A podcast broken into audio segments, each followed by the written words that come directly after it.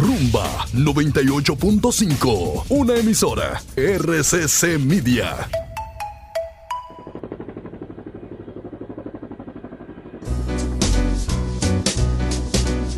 El recetario del doctor Guerrero Heredia.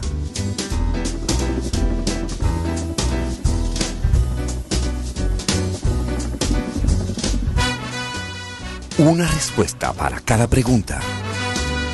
Una receta para cada problema. Ven a nuestra propuesta radial, amena, diversa y solidaria. Con alto sentido humano y profesional.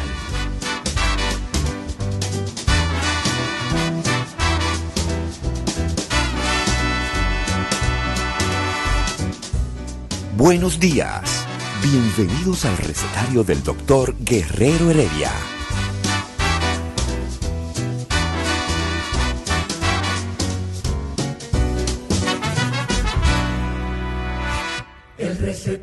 Del doctor Guerrero Heredia.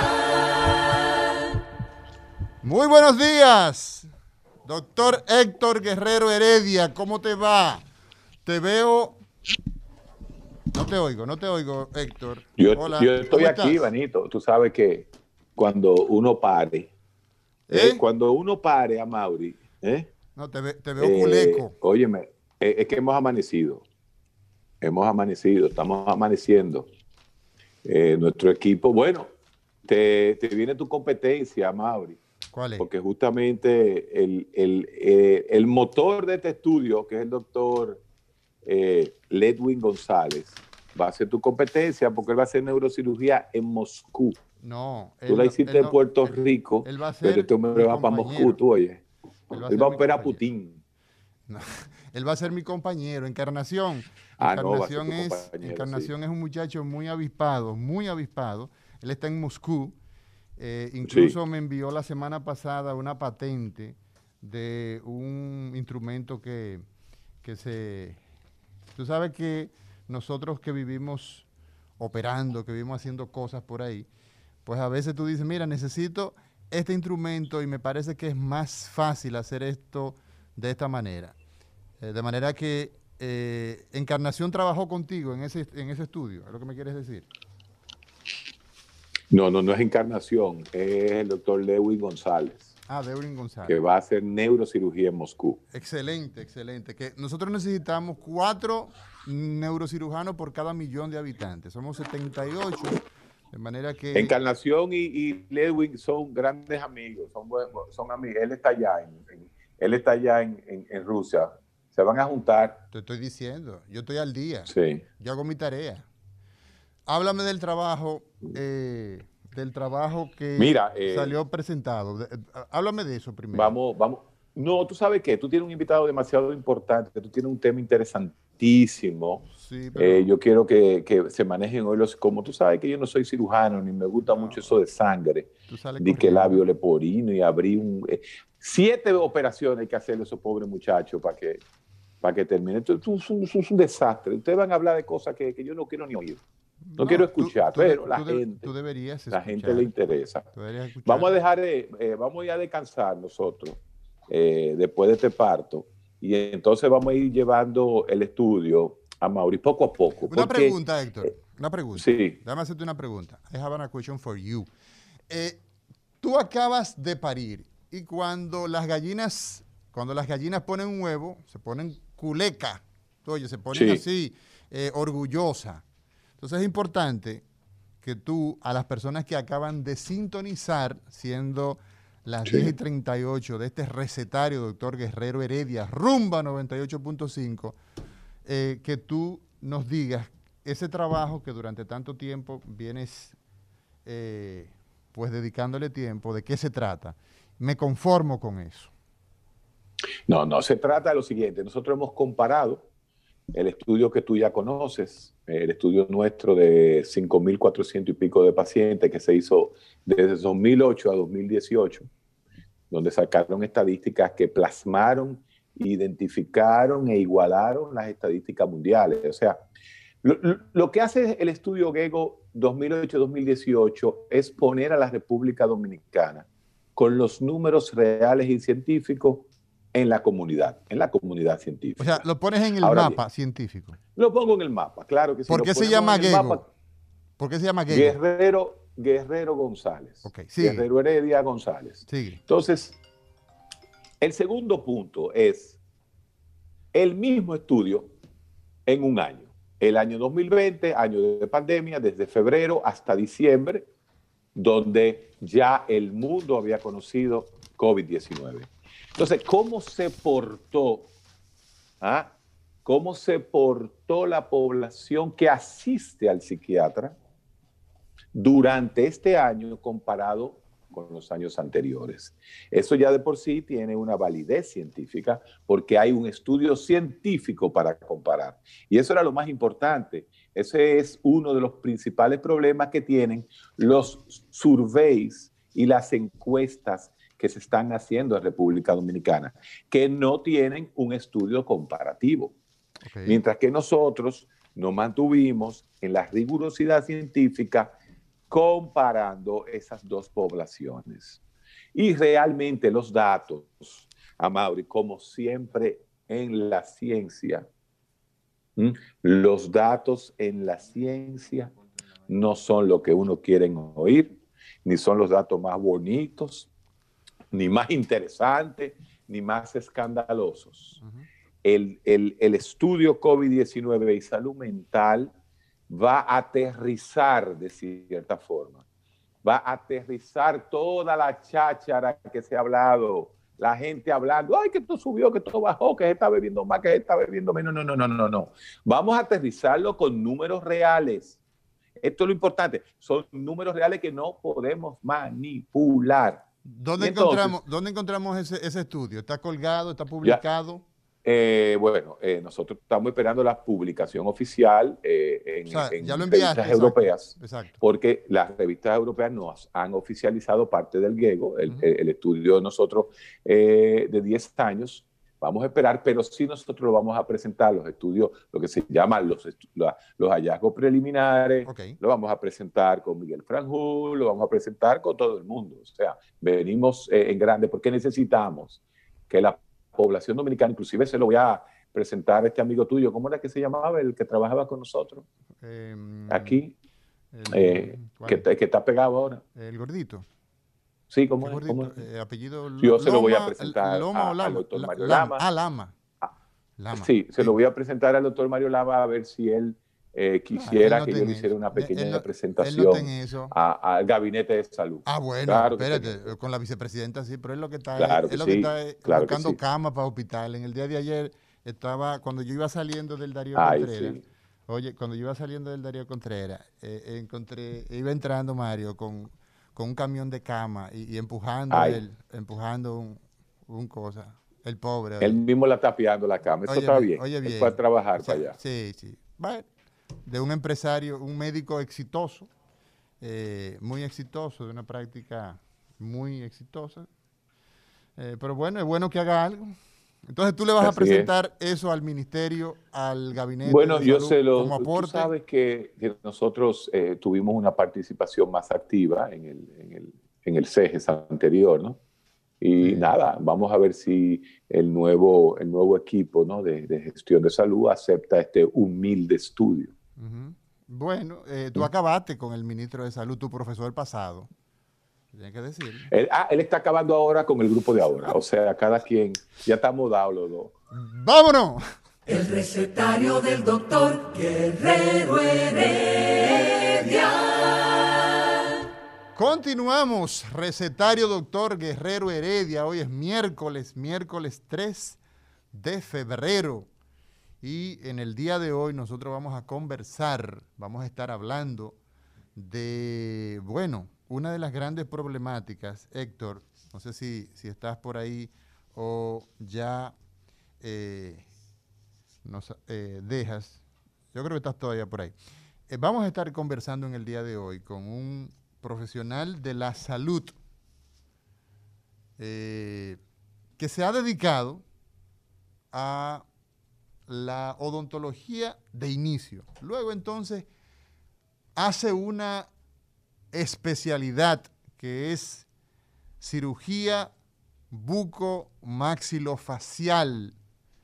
Y es el doctor Francisco David Rosado Domínguez, pero él viene a hablar específicamente de eh, las malformaciones que vemos con tanta frecuencia, que son un drama más bien. Y ya Héctor, ya Domingo y, Ricardo Nieve hacían un introito eh, con relación a lo que significa esta entidad, como es el caso del paladar hendido, el labio leporino, en fin. Muy buenos días, doctor Francisco Rosado. Muchísimas gracias, doctor, por tenerme por aquí para este tan importante tema que me, toca muy cerca en el corazón. ¿Por qué? ¿Por qué te toca tan cerca, doctor? Eh, cuando tú trabajas con estos niños, que son niños que cognitivamente no tienen ninguna deficiencia y con una simple cirugía tú puedes devolverle la esperanza a una familia completa, cuando tú ves el rostro de esos padres, cuando ven cómo le cambia la cara y se llenan de esperanza y se ponen a llorar al verlo, no hay forma de cómo no enamorarse de este. ¿Por qué,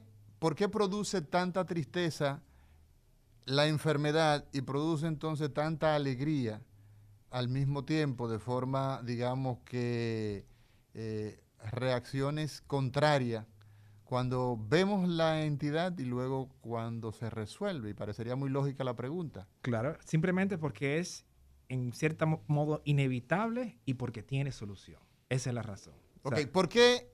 ¿De qué estamos hablando? La gente habla de labio leporino, habla de hendidura, habla de... Eh, eh leporino, hendidura, fisuras. ¿Cómo, ¿Cuál es el término correcto, doctor Francisco Rosado, quien es, como decíamos, egresado de eh, la especialidad de cirugía bucomaxilofacial y que ha tenido un fellowship, eh, creo que fue por Neiva, Héctor. Un, fue, fue fue un poquito más lejos, fue en India, en India, y también estuvo haciendo eh, pues eh, rotaciones eh, en, en, París, en Francia, ¿no? Correcto, en Dijon. En Dijon, eso es en la parte sur. De ahí viene la mostaza. en, el sur de Francia, eso es por ahí, por la zona de Burdeos, cerca de Burdeos, cerca de la parte mediterránea. Entonces usted se entrenó en, hizo un fellowship en esta enfermedad. ¿Cuál es la manera correcta de referirnos a estas malformaciones, a estos defectos? Actualmente se les refieren como hendiduras labio alvéolo palatinas. Vámonos al paso, doctor.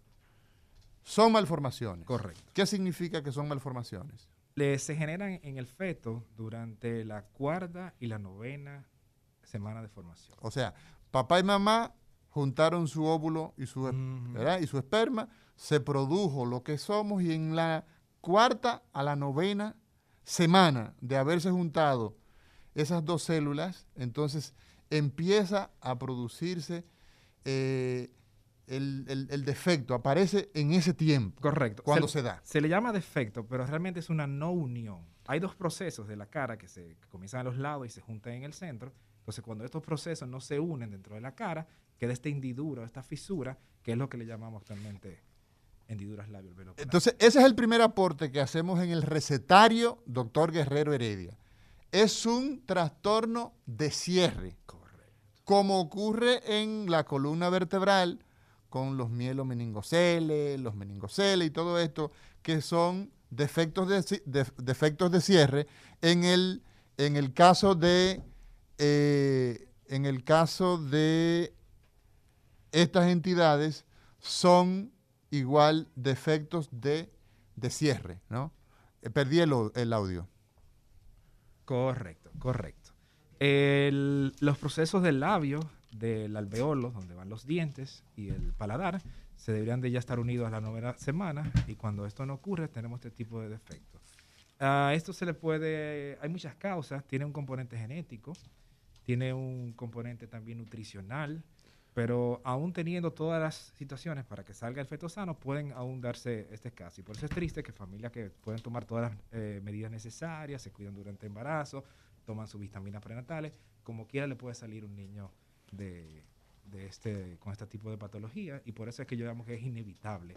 Y siempre vamos a estar tratando con este tipo de problemas. Todavía la ciencia, todos los estudios que han hecho, no han determinado una causa o una forma de cómo prevenir esta malformación. Doctor Francisco Rosado, entre Londres, entre Londres y Honduras, ¿dónde es más frecuente la malformación de este tipo, el defecto de cierre, el labio leporino, el paladar hendido, esa hendidura labio alveolo palatina, como usted decía? La, incidencia varía entre uno de cada 350, como lo tiene Pakistán, como lo tienen la mayoría de los países de, de Centroamérica que tienen los mayores problemas, y nosotros por nuestra herencia africana estamos aproximadamente en uno de cada 700. Entonces, uno de cada 700. Olga, en producción, acá atrás, calcúlame, somos 10 millones mal contados, 12 millones. Entonces, uno en cada 700 para ver más o menos cuántos casos, el doctor conoce la cifra, pero por año estaríamos hablando, Olga, de... Anualmente son más, casi 200 casos nuevos que recibimos cada año por la tasa de natalidad que tenemos actualmente. 260, diría, ¿verdad? 200 eh, casos. Es más o menos lo que tendríamos nosotros acá. ¿Estadísticas tenemos oficiales? No. No. No tenemos ningún tipo de estadística oficial. Perfecto. Entonces, una pregunta, doctor. Se asocia con trastornos de tipo genético, ¿verdad? Correcto. La etnia. Correcto. Somos eh, descendientes de África en, muchos muchos países de, esta, de esta América Latina. ¿Y la pobreza? ¿Cómo se asocia, doctor? Perfecto. La nutrición también tiene un factor importante, la deficiencia de, ácido fólico, eh, a causa de este tipo de, problemática. Incluso lo vemos más en la población más empobrecida, precisamente por, ese asunto de, que no tienen acceso a los cuidados prenatales que debe tener cada madre.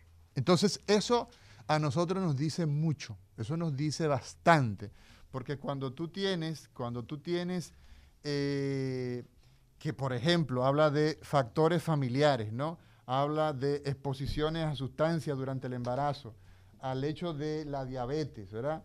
El, tema de la, de la, del seguimiento prenatal, eso habitualmente en países desarrollados, eh, pues como que es muy básico que la mujer que está embarazada haga su chequeo prenatal. Pero aquí, doctor, usted se encuentra muchos casos que la primera visita que hacemos es en el parto. ¿Es cuándo? En el parto. En el parto. Y entonces cualquier cosa que haya ocurrido, nos damos cuenta, nos damos cuenta en ese momento. Entonces, ese es un tema de un corte social muy profundo. Doctor Francisco Rosado, ¿en quién es más frecuente? ¿En niños o en niñas? es muy es niñas más frecuente, pero es 51 a 49. Realmente no hay una diferencia importante en, cuanto a, esa parte, pero sí más frecuente ya en, en, familias que hayan tenido historia de labio para dar hendido. Ok, de manera que si tenemos que hacer una diferencia por sexo, eh, sería eh, un poquito más en hembra. Es correcto, un poquito más en hembra. las pero, niñas. Pero es Estadísticamente relevante, pero muy pequeño. Muy pequeñito, ¿verdad? Ok. Entonces, doctor, una vez, por ejemplo, nosotros hemos visto que esta enfermedad, esta situación se presenta, ¿verdad? Y lo identificamos prenatalmente. ¿Qué hace normalmente el equipo, el ginecólogo, el pediatra? ¿ah? En el caso suyo como un joven que se ha formado, cogió para la tierra de Gandhi a formarse y también para, para Francia, para la, para la tierra de Charles de Gaulle ah, y de todos esos grandes médicos del mundo, los franceses. Eh, ¿Cómo se hace la, la organización si identificamos prenatalmente que el producto viene con ese defecto? Mira, la, cantidad de especialistas y el equipo multidisciplinario que se necesita para manejar esto es, bastante grande. Lo primero que necesitamos es el apoyo de la psicología para preparar a estos padres, para esta criatura, para explicarle que probablemente va a nacer perfectamente sana con un simple defecto en la cara. Eso y para que estés listo. Lo, otro es que a veces las, las sonografías, aunque sean 4, 5, 6D, a veces mienten y a veces es un pequeño defecto que cuando nace el, el feto está perfectamente normal. O sea que no hay que, no tiene que cundir el pánico. Ya cuando nace la criatura, vamos a, a comenzar con el problema de la nutrición. Eh, si tiene labio o paladar, no va, probablemente no va a lograr la, la succión del seno. En algunos casos sí lo hace, pero se pueden elaborar unas plaquitas para ayudar a la nutrición. Esa nutrición que va a ser necesaria para que el bebé esté sano, que esté fuerte, para que eventualmente podamos hacer la primera cirugía, que es la cirugía del labio. La cirugía del labio idealmente se tiene que hacer entre los 4 a los 6 meses para los mejores efectos estéticos y va a ayudar para que el niño pueda alimentarse mejor. Ya con el labio cerrado y con una plaquita en el paladar, perfectamente ya el niño puede nutrirse. Entonces, ah, antes, antes, de, antes de continuar por esa, por esa ruta, entonces, la cirugía en este tipo de defecto no se programa en el mismo momento del nacimiento, si ya sabemos que viene con este defecto. En el caso, digamos, en, su entrenamiento, usted no veía que estos pacientes podían ser llevados a cirugía el mismo día. Nosotros, por ejemplo, te comento, doctor Francisco Rosado, cirujano bucomaxilofacial con entrenamiento en labio leporino, labio, hendiduras, labio, alvelo, palatinas y faciales. En neurocirugía nosotros cuando eh, tenemos un mielomeningocele, que ya el pediatra nos dijo, el ginecólogo identificó con las ecografías, porque la gente piensa que las sonografías son para ver el sexo del niño, y no, eso es probablemente un aspecto. Nosotros programamos la cirugía, eh, el desembarazo con cesárea y, ese niño inmediatamente lo llevamos a, a cirugía, a corregir el defecto. En el caso de ustedes... Bueno, la, cirugía se puede hacer hasta inútero. Inútero. Pero la, realidad es que lo más seguro es hacerlo entre los cuatro y los seis meses. Ok. ¿Por qué? Porque no hay necesidad de hacerlo antes de eso. ¿Y para, qué coger riesgos a una criatura cuando se puede hacer cuando esté un poquito ya más, más grandecito? Ok. ¿Cuáles son los principales trastornos que nosotros vamos a tener en ese niño, esa niña que nació con esa abertura, ¿ah? yo quiero que tú me describas cuáles son las principales, pero cuáles son los... La, la siguiente pregunta sería esa. Descríbeme cómo, cómo se físicamente, cómo vemos, cómo identificamos el paciente que tiene este tipo de malformación o de defecto de cierre. La, visualmente va a ser la, apertura en el labio, de que va a tener los músculos del labio que se van a mover independientemente. ¿Cuál labio? ¿El de arriba o el de abajo? Eh, es otro tema de fisuras faciales. Los labios inferiores pueden tener, eh, pero esas son las fisuras craneofaciales tipo Tessier. Pueden existir fisuras del labio inferior, pero las más comunes, por mucho, son las del labio superior, el, alveolo y la nariz. Entonces, en el labio superior ahí encontramos que está abierto. Puede ser una sola abertura o pueden haber más? La, la, complejidad varía desde una fisura incompleta de un pedacito solamente del labio y puede afectar el labio, la nariz completa, el piso nasal, el alveolo, el paladar y el paladar blando. Llévamelo al paso porque le estamos hablando al pueblo en esta rumba 98.5. Y cuando regresemos, seguimos hablando con el doctor Francisco Rosado en este recetario, doctor Guerrero Heredia, de labios leporinos, hendiduras labio, alveolo palatinas y demás hierbas aromáticas. El recetario del doctor Guerrero Heredia. Continuamos en este recetario, doctor Guerrero Heredia, y hoy conversamos con el doctor Francisco Rosado, cirujano bucomaxilofacial con entrenamiento en hendidura, labio, alveolo, palatinas y faciales. Doctor, decíamos antes de irnos a la pausa que teníamos un tema de estadística, teníamos un problema de identificar cuántos casos realmente tenemos en el país. Y tenemos en la línea al doctor Rogelio Cordero, quien es odontólogo, especialista en cirugía maxilofacial, por igual. Entonces, muy buenos días, doctor Cordero. Muy buenos días. ¿Cómo está usted? Bien, un placer de nuevo, porque ya creo que soy parte de la familia, ya Guerrero lo conozco ya de hace un buen tiempo. ¿Usted lo operó a Guerrero? No. Porque tiene una lengua, una, lengua eh, viperina él. Pero yo creo que al país le conviene que se la dejemos así sin operar. ¿Eh? Por lo que yo he oído y por lo que lo leo. Por lo que, le, por, lo que le dice. Claro que sí. Doctor, muy buenos días. Sea usted bienvenido a esta recetario. Tenemos aquí un colega, eh, eh, un hombre joven, muy bien preparado, el doctor Francisco Rosado. Doctor, yo tengo una pregunta para usted.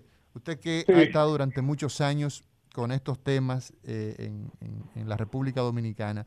Las estadísticas nuestras, no sabemos realmente uno de los hándicaps más fuertes es el tema estadístico. ¿Cómo nosotros podríamos llegar a precisar a cuántos casos tenemos en la República Dominicana, por lo menos tener una aproximación y hablar entonces con propiedad, eh, según la visión de una persona que ha estado durante muchos años trabajando con estas cosas. Adelante.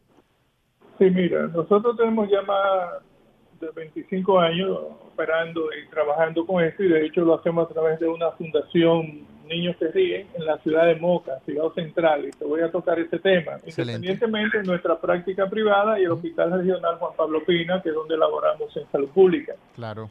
Las estadísticas mundiales hablan de uno por cien mil eh, aproximadamente. Obviamente hay, hay áreas, zonas eh, continentes donde se ven más afectados. Eh, la raza blanca se ve más afectada, la raza asiática y en menos proporción la raza negra.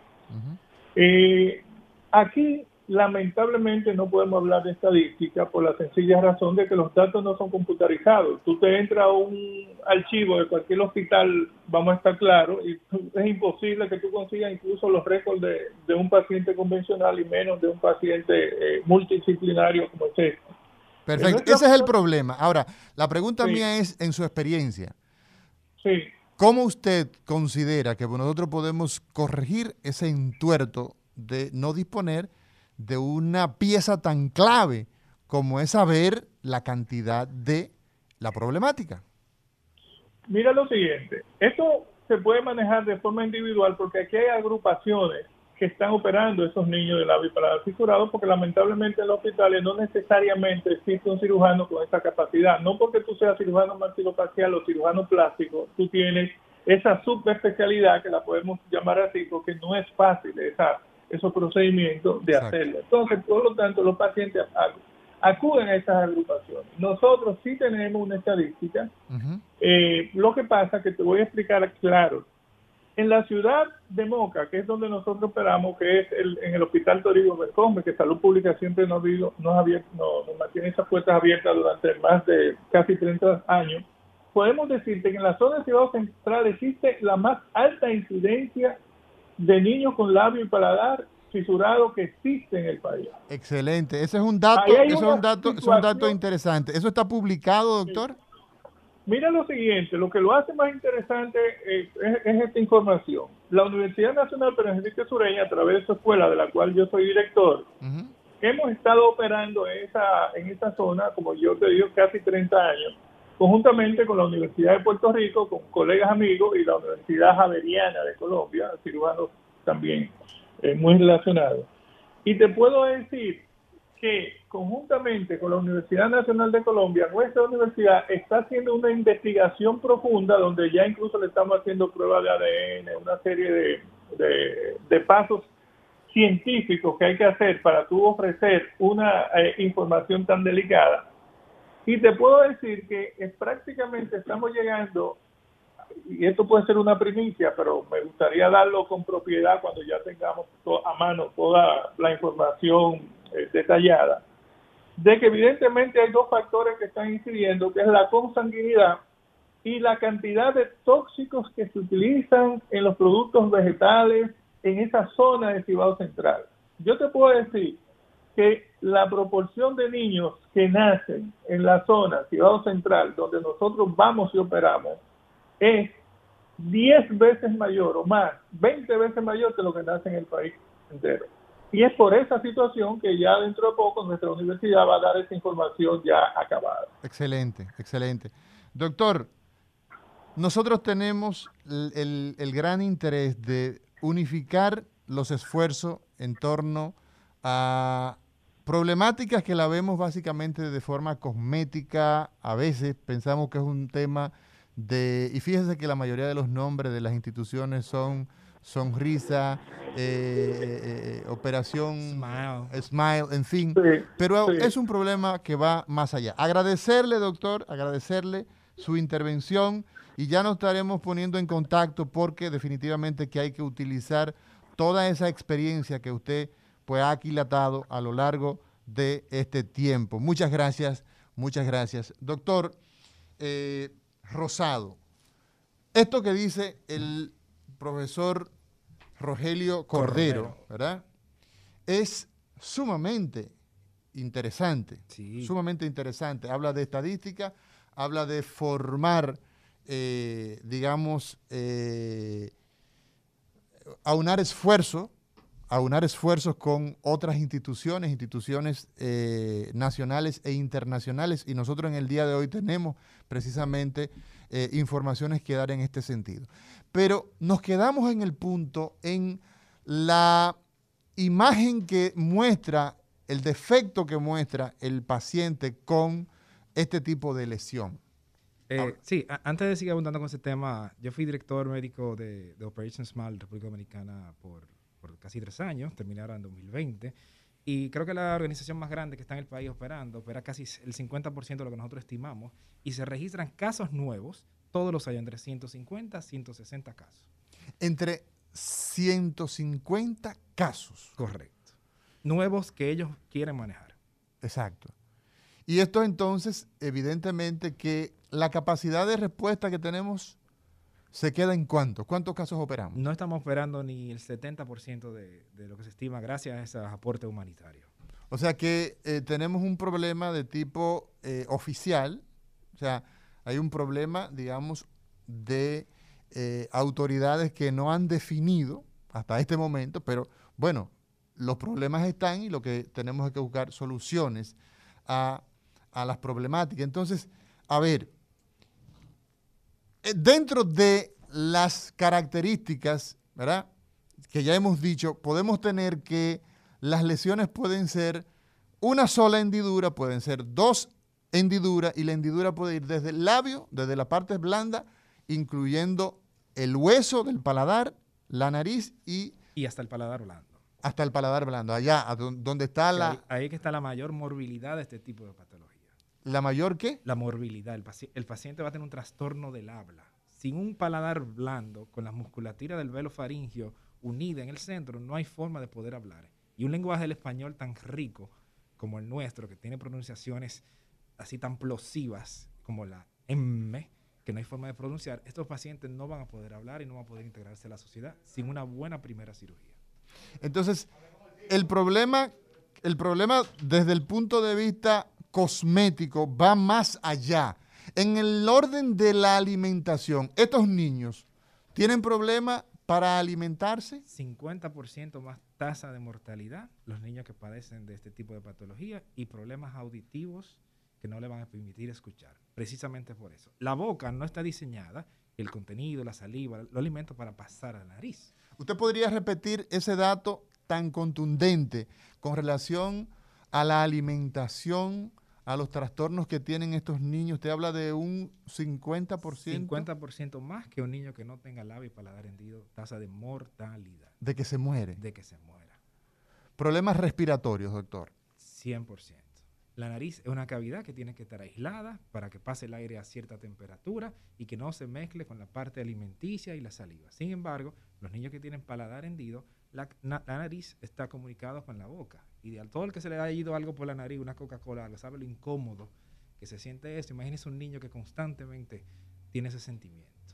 Entonces tenemos que un trastorno que aparentemente es cosmético, realmente termina siendo ah, un problema de tipo respiratorio, neumológico y también gastrointestinal. Un problema de nutrición. Estos niños entonces tienen habitualmente, eh, si vamos a comparar niños con esta condición y niños sin esta condición, el tema del peso, el tema de, de su... ¿Cómo varía? Correcto. Aparte que son niños que no van a poder hablar. O sea, ¿cómo integramos un ser humano a la sociedad que no puede hablar? O sea, ¿cómo le decimos consigue un trabajo, estudia, intégrate a la sociedad cuando cada vez que come algo se le va por la nariz? Cuando intenta hablar pero no se le entiende. Y esto tiene solución. El efecto psicológico, ¿cómo afecta a estas a esta familia, a estas personas en la esfera psicológica el que un niño tenga esta condición sin, sin tratarse? A, toda la familia. Sin tratarse de evidente la, deformidad, el, rechazo que, que, va a recibir, no va a poder integrarse, no va a poder educarse, pero a un operado también tiene problemas, porque si la, si la cirugía no está bien hecha inicialmente, ¿cómo un niño va a sentarse a comer con sus amiguitos y va a integrarse en la sociedad? El tema bullying. Sí, si, si come algo y se le va por la nariz. Qué incómodo debe ser vivir con eso.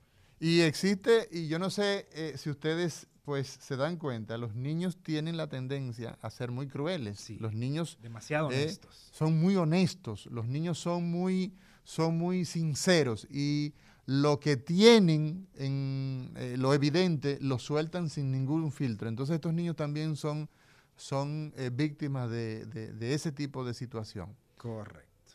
Entonces, doctor, el, el el acto, digamos, de esta, eh, estas condiciones, el acto quirúrgico, se plantea principalmente en las edades, usted decía.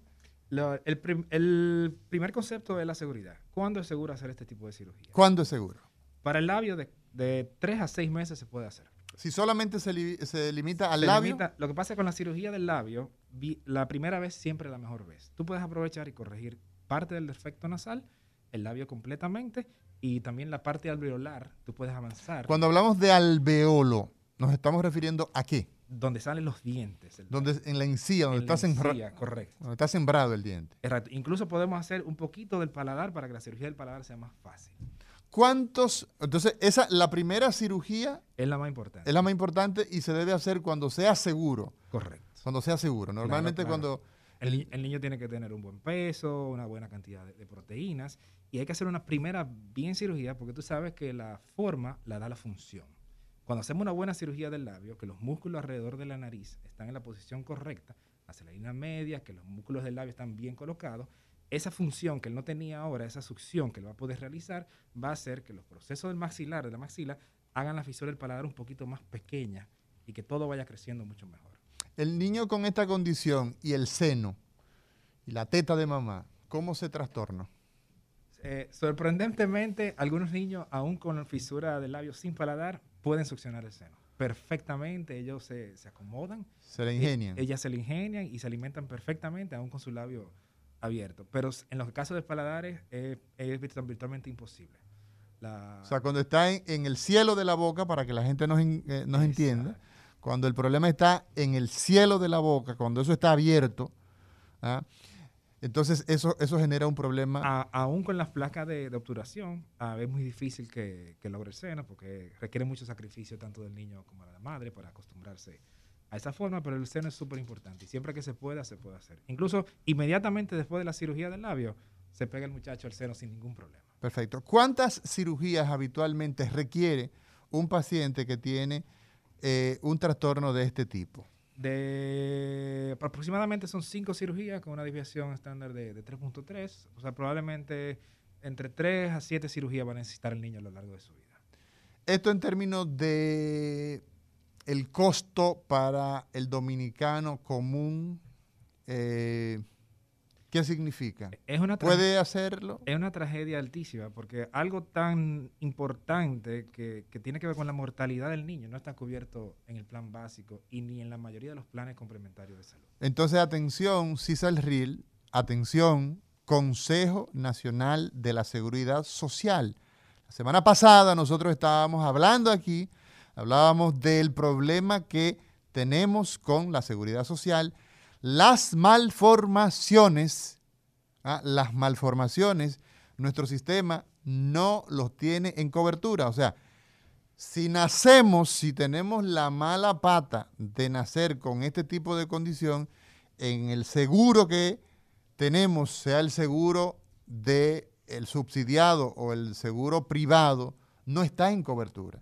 Entonces, una persona que debe ser sometido a aproximadamente cuatro, cinco, seis, hasta siete cirugías, entonces tiene que actuar por la caridad pública, porque estos son procedimientos que incluyen, ¿qué incluye una cirugía de esta, doctor? El, Desde lo, desde lo más básico. aparte de la parte plástica del labio, de unir los No, no, Vámonos con los profesionales que intervienen. ¿Cuántos profesionales intervienen? Comenzamos. Logopeda. Los, Logopeda. ¿qué es eso? Los que tratan el habla. Los que tienen que intervenir en la... Los terapistas del habla. Exacto, siga. Audiólogo. ¿Eso qué es, doctor? Los niños sufren de audición y no o- escuchan bien por la, la otitis media que producen. Entonces hay que evaluarle el oído para ver si ese Entonces la trompa de Eustaquio se, se- se altera, ¿no? Correcto. Por los procesos infecciosos a veces hasta se obstruye y el niño no escucha. Entonces ahí llevamos dos profesionales. Siga, doctor. El otorrino. El otorrino. Claro. Entonces, siga, doctor. Cirujano. Plástico, maxilofacial o cirujano de hendidura, que ya es una especialidad aparte en algunos países. Entonces, para la corrección del labio y del paladar. siga, doctor. ¿Usted opera solo? Nunca. ¿Con quién opera? ¿Tiene un anestesiólogo entonces? Un anestesiólogo pediatra, porque son niños usualmente que tienen ya problemas de respiratorio. Un anestesiólogo pediatra bien entrenado. ¿Ok? Seguimos todavía. El odontólogo. El odontólogo. No solamente el que le va a hacer la plaquita, también necesitamos un ortodoncista, porque si el hueso del maxilar, los alveolos no se unieron, va a tener problemas de los dientes y va a necesitar un ortodoncista para poder unir esos procesos y para que tenga su mordida correcta. ¿Ok? Entonces, ¿qué más? Aparte de eso, hay que hacer una cirugía ortognática, que eso requiere una planificación de mover el maxilar, porque ¿qué pasa? El- esas cirugías hacen que ese maxilar no crezca y luego el, tercio medio de la cara se ve un poquito hacia atrás y se ve un poquito deforme todavía, ese estigma de ese asunto y hay que moverle ese maxilar hacia adelante. O sea, hay que hacer una modificación de la mordida. Correcto. Entonces eso se llama, eso, eso entra dentro de la cirugía. Ortognática. Ok, eso tiene que ver con la mordida. Correcto. De ahí viene el término. Entonces, estamos hablando, hasta donde usted nos ha contabilizado, yo llevo contado unos siete profesionales. Falta más todavía. Y faltan más. Sí, necesitamos genetistas. A veces alguno de estos síndromes está asociado Ya decía el doctor Rogelio Cordero que parte de las investigaciones que ellos están haciendo, y él decía que en lugar del país, ¿ah? un odontólogo eh, especialista en cirugía maxilofacial, muy destacado, 25 años eh, trabajando en estos menesteres, dice que la zona del país donde hay mayor incidencia es en el Cibao Central. Entonces dice que eh, una de la, de, de- de la manera, ¿no? De identificar estos problemas tiene que hacerse por la vía de la información genética. Es también correcto. necesitamos genetistas. necesitamos genetistas. ¿Qué más, doctor? Obviamente su pediatra tiene que darle seguimiento desde antes de nacer ah, hasta que ya tengamos término la- de la enfermedad. ¿Y cuál más? ¿Qué me falta? Entonces vemos que esto es un drama. Vemos un drama porque si usted resolver un tema de salud con el cual usted no provocó, usted llegó con ese problema de salud al mundo y no está en cobertura, ese es un, un problema dantesco. Nos vamos a una pausa y cuando regresemos, una propuesta que traemos a través del recetario doctor Guerrero Heredia para la corrección de las hendiduras labio, alvéolo, palatina y faciales. El recetario del doctor Guerrero Heredia. Continuamos en el recetario doctor Guerrero Heredia. Increíble los datos que en el día de hoy estamos escuchando del doctor Francisco Rosado, quien es cirujano bucomaxilofacial y que ha hecho un entrenamiento en la corrección de las hendiduras a labio alvéolo palatina. La gente lo entiende más fácil eso, la- labio leporino y paladar hendido. Es como la población entiende estos temas y vemos un dato y es lo que es un secreto a voces. La seguridad social nuestra, la seguridad social en la República Dominicana, no le da cobertura a este tipo de enfermedad. Estimando el costo, doctor, en término promedio, ¿cuánto cuesta un procedimiento de estos desde, digamos, el estándar? Ni el más simple ni el más complejo, sino el intermedio. Hay un promedio con todos los gastos clínicos, anestesiólogos, alrededor de los 153 mil pesos hemos estimado. Entonces, eso es en Cada cada cirugía. procedimiento quirúrgico. Si llevamos eso a que ese paciente necesitaría, digamos que cuatro procedimientos, no vamos a poner en los siete, estaríamos hablando de que ese paciente estaría incurriendo, o sea, esa familia en 600 mil pesos. Por lo tanto, eso es para las familias pobres, que son los más frecuentes. Son muchos sueldos mínimos. No, o sea, es incosteable. En el día de hoy nosotros tuvimos una reunión interesantísima y yo creo, yo creo que es momento de dar entonces una noticia buena, agradable. La Asociación de Médicos y Odontólogos de la ciudad de Nueva York, una organización que está integrada por una cantidad enorme de médicos, hoy se hizo representar por varias personas. El doctor Juan Tapia Mendoza, el doctor Domingo Núñez, eh, el doctor Amaury García, que forma parte de, en la contraparte dominicana, el doctor Francisco Rosado. Eh, estuvimos conversando con las autoridades del hospital Robert Reed Cabral y hay una propuesta de formar un servicio que le dé respuesta a ese problema. Y esa es una propuesta que precisamente nace como una eh, iniciativa, ¿no? De formar ya un centro, de tener un lugar donde recibir.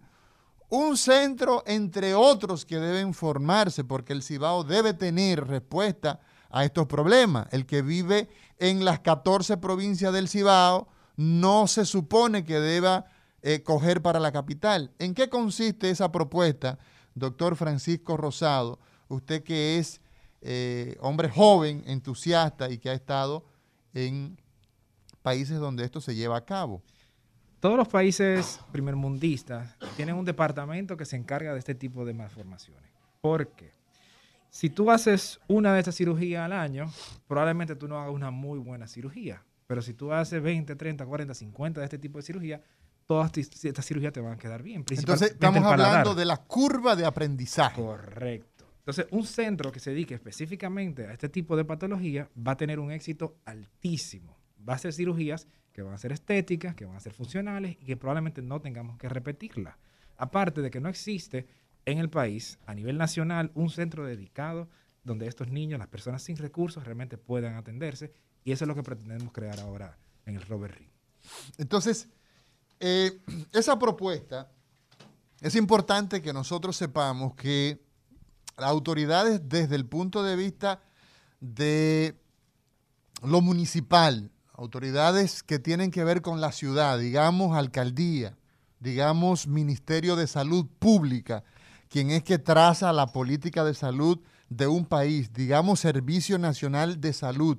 Ah, evidentemente, pues, esta organización que es una organización que tiene una característica filantrópica, o sea, realizar actividades sin interés de lucrarse. Son profesionales eh, radicados en la ciudad de Nueva York, vinculados muchos de ellos con eh, prácticas privadas, prácticas no solamente en el estado de Nueva York, sino también en en, Atlanta, en Filadelfia, en Massachusetts, y pues todos ellos tienen un, un, tema en común, y es que son dominicanos o están relacionados con dominicanos y tienen prácticas en la ciudad de Nueva York. Alrededor de unos 2.500 eh, profesionales integran eh, esa, esa, organización y están eh, durante 18 años han venido realizando labores no, no solamente en, este sentido, sino en odontología, cirugía ortopédica. Cuando estuve dirigiendo el hospital traumatológico doctor Ney Arias Lora, conocí este servicio, conocí este programa, ¿ah? ya lo había escuchado, pero tuvimos allí la oportunidad de hacer una jornada exitosísima. Y entonces hoy nos recibió el hospital Robert Reed Cabral, en la persona del doctor eh, Terrero, el doctor Clemente Terrero, y pues hay un gran entusiasmo. ¿Cuál es, doctor Francisco Rosado, cuál es la expectativa que usted como un joven, qué tiempo hace que usted fue a entrenarse a la India Eso es lejos, doctor. Eso es muy lejos. ¿Cuántas horas hay Son que...? muchas horas. Tú no sabes qué hacer en ese avión después de la treceava hora. ¿Usted el vuelo lo tomó, salió de Santo Domingo hacia dónde? Yo fui y vine varias veces. La mayoría eran de... No, no, el vuelo Santo Domingo, New Nueva York, New primero. York, Ajá. ¿Y New de York- ahí? De New York, Dubai o New York, Delhi. Dubai y de Dubai, Delhi. Y entonces fue en, en- eh, estuvo en Nueva Delhi o, o fue a, a otro, a Eh, otro pueblo. la, India tiene cinco capitales. Yo estuve en dos de ellas. Una que es Hyderabad, la comida más picante que yo he visto en mi vida entera. Sí. Y la otra fue Bangalore, la segunda capital más grande, donde ahí había un centro eh, muy, muy bueno, un hospital especializado en LPH. Ok, ¿cuál es la expectativa que usted, eso fue en qué año? Se entrenó usted en, en, Eso fue 2019. en el 2019. O sea, usted está recién llegado eh, eh, eh, de, de su fellowship en, esta, en, esta, en este entrenamiento. ¿Cuál es la expectativa? ¿Cuáles son los sueños? ¿Cuáles son las aspiraciones que usted pues ha tejido en relación a esto?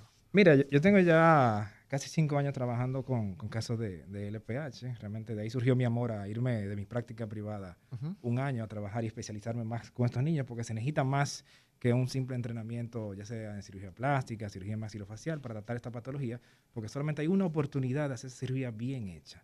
Y si desde el comienzo tú lo haces bien, todos esos niños van a recibir una vida plena. El objetivo es lograr un departamento aquí con excelentes especialistas, que ya he hablado de todas las áreas que están en este proyecto, que también está bien vinculado, bien apasionado, por comenzar a que todo niño que tenga este tipo de deformidad pueda ir a un centro y recibir atención sin importar su situación económica y que se le haga una muy buena y digna cirugía. Entonces, eh, ¿qué se necesita para que la República Dominicana, esta propuesta que ha sido bien recibida, hay mucho entusiasmo, se concretice, no se quede simplemente en un sueño, sino que ya vemos gente con mucho nivel, ahí tuvimos el doctor eh, Juan Tapia Mendoza, que es eh, uno de los médicos más conocidos en la ciudad de Nueva York. Usted camina, es, es mi hermano, eh, debo decirlo, usted camina por Nueva York y usted se va a encontrar con muchísima gente que le va a, eh, lo va a interrumpir y eh, está ahí en Pediatría 2000, 135 con Broadway, ahí tenemos un centro y está el otro centro en el 207.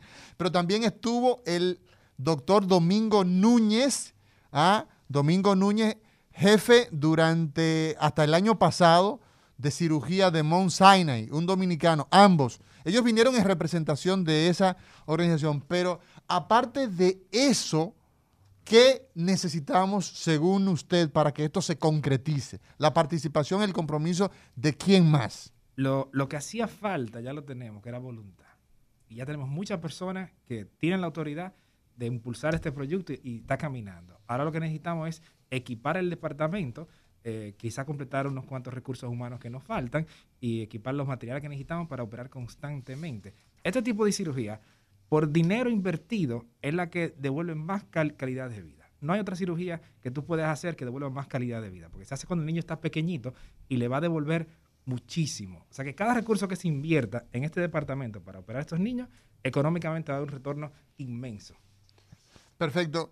¿Cuál- ¿Cuáles personas eh, eh, pues lo han eh, impulsado, lo han motivado, hay, ah, eh, eh, que, han, que han colaborado en que usted pues en su formación mencionar siempre es bueno para motivar, porque esto no solamente puede ser eh, de, de- de una persona como usted ha dicho, hablamos de equipos. claro.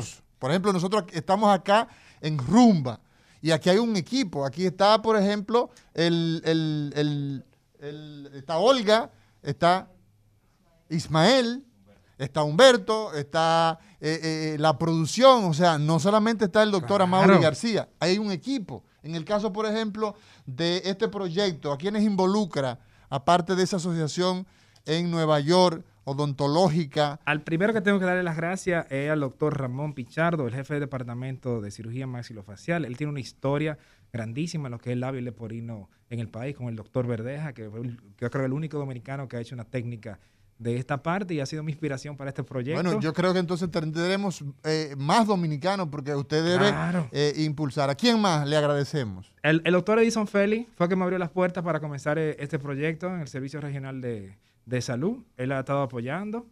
Al doctor Terrero en el, Robert Reed es muy importante. Tengo que agradecer la, la ONG que han estado trabajando también esta parte de, de Operación Sonrisa, eh, Small Train, que quiere venir al, país, la gente, los niños que ríen Moca. Todas esas personas han sido inspiración para mí para comenzar a trabajar esta parte y realmente definitivamente resolver este problema.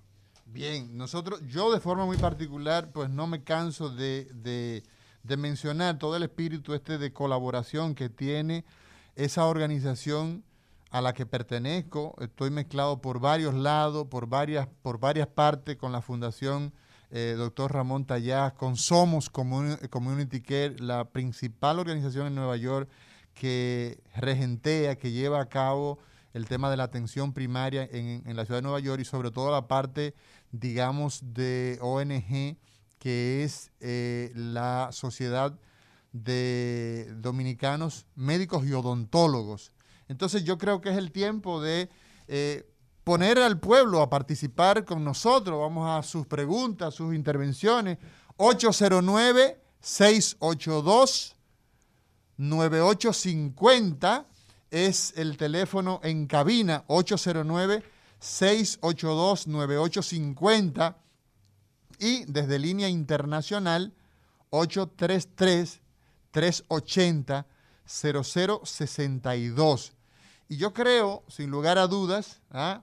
toda la, eh, la programación nuestra la seguimos a través de www.rumba985.com y todas redes sociales, Twitter, Facebook e Instagram y nuestra línea acá en cabina 809-682-9850, cómo impacta, por ejemplo, en la familia, cómo impacta en los padres, en las abuelas, esos niños con estas malformaciones, eh, de qué manera nosotros podemos ayudar, podemos colaborar. Yo creo que sin lugar a dudas nosotros tenemos una gran responsabilidad, una responsabilidad social, una responsabilidad de... Eh, de Estado es lo que creo que... Sí, buenas. Una responsabilidad de Estado es lo que creo que eh, se necesita en todo esto. Vámonos a una pausa, señor director. El recetario del doctor Guerrero Heredia. Continuamos y hoy hemos conversado ya eh, eh, acostándose la paloma, como dicen, ¿no? Con el doctor Francisco Rosado, quien es experto, quien ha hecho un entrenamiento en labio leporino, en paladar hendido, como se conoce popularmente. Él habla de eh, hendiduras labio, alvéolo, palatinas y faciales. Eso quizás es más estructurado, pero el labio leporino y el paladar hendido. Nosotros encontramos al doctor, recordando el teléfono de cabina 809-682 para las inquietudes 9850. 809-682-9850, línea internacional 833-380-0062. Nosotros encontramos al doctor eh, Francisco Rosado en Corazones Unidos y también en Plaza de la Salud. Eh, el teléfono de él es 809-668-4027. 809-668-4027. Y recordarles, por ejemplo, ya este programa de, eh, de cirugías y de todo esto estará dando inicio. La consulta en el hospital pediátrico, el histórico hospital Robert Reed Cabral, eh, pues martes y jueves de 12 a 2 de la tarde. Muy, buenas, muy buenos días. Diga usted. Hola. Hola. Hola, hola. Entonces, eh, repetimos, eh, las consultas entonces, doctor, están los martes y los jueves en el Hospital Pediátrico Robert Reed Cabral de 12 a 2 de la tarde. Ya ahí las personas pueden empezar a... Sí, pues, pues es el horario por, por tema de COVID. Obviamente se va a ampliar probablemente a, todos los días más adelante, pero ya estamos recibiendo todo niño que tenga este tipo de, necesidad en ese horario. Entonces también usted eh, es localizable en Plaza de la Salud y Corazones Unidos y tenemos el teléfono 809 668 4027. Toda esa información está en mi Instagram también, arroba dr.rosado. Punto rosado. Buenas, diga usted. ¿Cómo estamos, Mauri? Bien, ¿y usted? El amigo tuyo del, del del paciente. Excelente, cuénteme. Adelante. Diciendo yo que ese sería un nuevo pleito con, con el Ministerio de Salud Pública, igual que SENASA, para que lo incluya al Seguro Nacional de Salud también, para que lo para que la gente que no tenga dinero para esa operación esté subsidiado por ahí. Sí, definitivamente que las enfermedades, muchas gracias a usted, las enfermedades eh, que tienen eh, prevalencia, que son frecuentes, necesitamos que estén en cobertura. Y el Consejo Nacional de la Seguridad Social, que es el organismo que tiene que ver con esto, pues evidentemente que tiene que incluirla para que la población pues obtenga los servicios. Buenas. Buenos días. Sí, adelante. Le escuchamos. Eh, yo estoy llamando, yo tengo una sobrina. Sí. Cumple seis años hoy. Sí. Ella nació con ese problema en el cielo de la boca. Exacto. Y ella la operaron dos veces nada más. Ok. Entonces. Operación Sonrisa. Correcto. En el operativo que hicieron los. La gente que venía en el barco, que. Exacto. No Exacto. sé si. Entonces, lo importante en este caso, mi señora, es que usted tome nota y que martes y jueves, por el momento, por horario de COVID, el doctor Rosado está en el Robert Rick Cabral, también lo encontramos en Plaza de la Salud y Corazones Unidos, y los teléfonos donde lo localizamos a él eh, para consulta privada, por ejemplo, es en 809-668-4027. Diga usted, buenas. Sí, doctor, eh, bendiciones. Le habla al poeta Misa, el poeta culto, reportando audiencia. Yo quiero decirle que me siento preocupado porque sí supe por una emisora hermana que la, la, vieja cárcel de la Victoria está en estado de emergencia. Muy bien. Está en estado de sobrepoblación. Perfecto. Y todo el mundo sabe que hay otras cárceles que quizás están peor. Perfecto. Eh, vamos a darle chance algo, a, a, los programas que tenemos rumbo de la mañana, rumbo de la tarde. Este es el recetario. Doctor Guerrero Heredia, muy buenos días. Diga usted. Buenos días, saludos. Quiero felicitarlos por esa labor que ustedes están haciendo. Eh, están haciendo patria. Dios los bendiga. Muchas gracias, muchas gracias a ustedes, tanto aquí como en cualquier parte del planeta, en el 833-380-0062.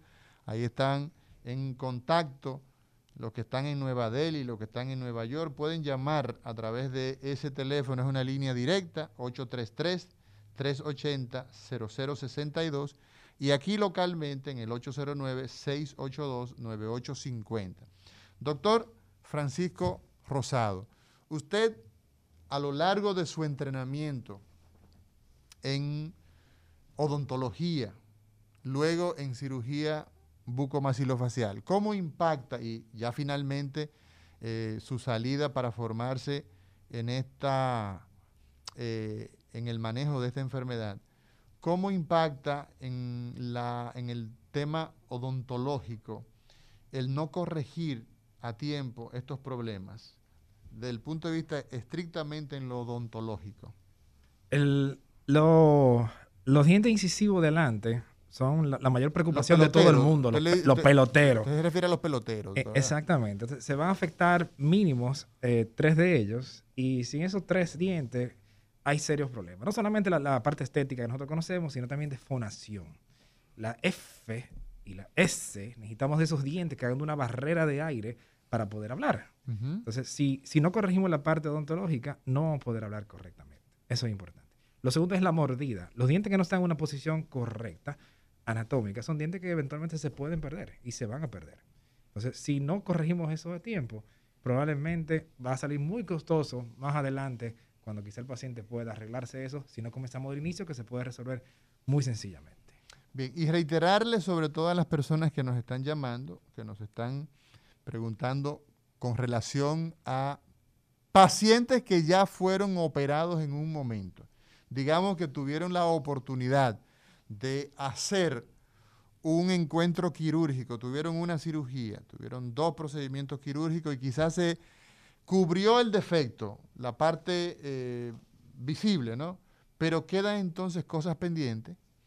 El doctor eh, Francisco Rosado tiene una consulta en tanto la parte pública como la parte privada, que es importante que la gente empiece a conocer, que empiece a darle seguimiento, porque estos temas no solamente son, ni pueden ser de un operativo, como se hace tradicionalmente, y es lo que nosotros hemos tenido acá. Correcto. Que los buenos samaritanos, por ejemplo, veo que en su currículum usted, eh, pues, eh, no solamente que trabajó en la Operación Sonrisa, sino que fue el director médico. Correcto. Entonces, esas, esas iniciativas, eh, doctor, son temporales, digamos, son para cosas puntuales. Pero hablar de un programa es lo que necesitamos. Lo que pasa es que en, una misión de este tipo humanitaria hay cirugía que tú tienes que dedicarle 3, 4 horas y lo importante es el volumen para atender la mayor cantidad de, personas.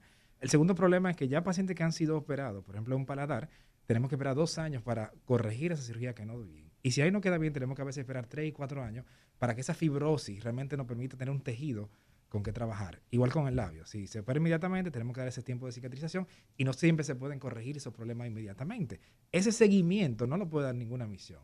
Y cirugía también compleja o, niños que tienen eh, problemas de salud muy graves, no se pueden operar en esa misión. Eso hay que operarlo con todas las evaluaciones, con un personal eh, específico y tomarse el tiempo para ese tipo de cirugía. Por, por eso es que tenemos que hacer un departamento que trabaje con esta parte. Porque realmente las misiones no van a resolver el problema del LPH en el país. Ese, ese es un tema que debe tocar específicamente Ministerio de Salud, Servicio Nacional de Salud, de manera medular. O sea, nosotros no podemos darnos a la tarea de que para resolver un problema de salud de los dominicanos, 150, 200, Olga me decía, ¿verdad? 200 casos, Olga Almanzar en la parte de producción acá apoyándonos en este recetario, tenemos alrededor de unos 200 y tantos casos eh, haciendo extrapolaciones, ¿no? Tomando las informaciones, doctor. Eh, sí, extrapolando eh, estadísticas de, de países que llevan esta estadística al pie de la letra. Exacto. Entonces nosotros no podemos darnos a la tarea de que para resolver los problemas de nuestros niños que nacen con paladar hendido, que nacen con una malformación, nosotros tengamos que esperar de los buenos samaritanos que vengan cual pedigüeño, país entonces de pedigüeños. Para mí eso vulnera la, dignidad humana. Citar 300 pacientes que aparecen cada vez que hay una jornada de estas, hacer una fila grande, menos en estos tiempos de COVID, para terminar operando 30, 40, 50 casos y se quedaron 200 y pico de casos sin, sin ser operados. es algo que realmente tenemos que darle solución pronta. Y eso es una situación Asimismo, es un, es un tema de dignidad humana. Los impuestos que pagamos los dominicanos en el refresco que usted compra, en los pantalones que usted compra, en el peinado que usted se hace cuando usted coge para una barbería. El marbete. ¿eh? En el marbete, en todos los bienes y servicios que usted y yo eh, aportamos como impuestos, tienen que redundar en la educación, en la salud, en los servicios que nosotros consumimos. Entonces, Ministerio de Salud Pública, Servicio Nacional de Salud, lo, yo creo que la, la, la, bola, como se dice, está de ese lado de la cancha. Ah, vamos a una pausa, señor director. El recetario del doctor Guerrero Heredia. Toda la información que usted necesita saber ¿ah? De todo lo que acontece en la República Dominicana y fuera de la República Dominicana, usted entra a nuestro portal en RCC Media y ahí está todo. ¿ah? Y un dato interesante para todos los que viajan a Estados Unidos o, a, Europa, pero sobre todo a Estados Unidos, y es que en estos días hemos estado hablando ¿no? de que para entrar a los Estados Unidos hay una nueva disposición que usted tiene que llevar un papel que diga que usted está negativo a prueba de COVID. Y eso puede ser por antígeno o por PCR. Entonces, lo importante para que los dominicanos que nos escuchan sepan es que el resultado que usted lleve tiene que decir que usted es negativo, porque si está positivo lo van a devolver o va a tener problemas. Entonces eso es importante, ¿ah? eso es muy importante porque esa, esa información, ¿verdad? La da eh, Macarena García este, eh, eh, en el día de hoy, que es importante. ella pertenece en la República Dominicana a los Centros de Control y Prevención de Enfermedades, los llamados CDC.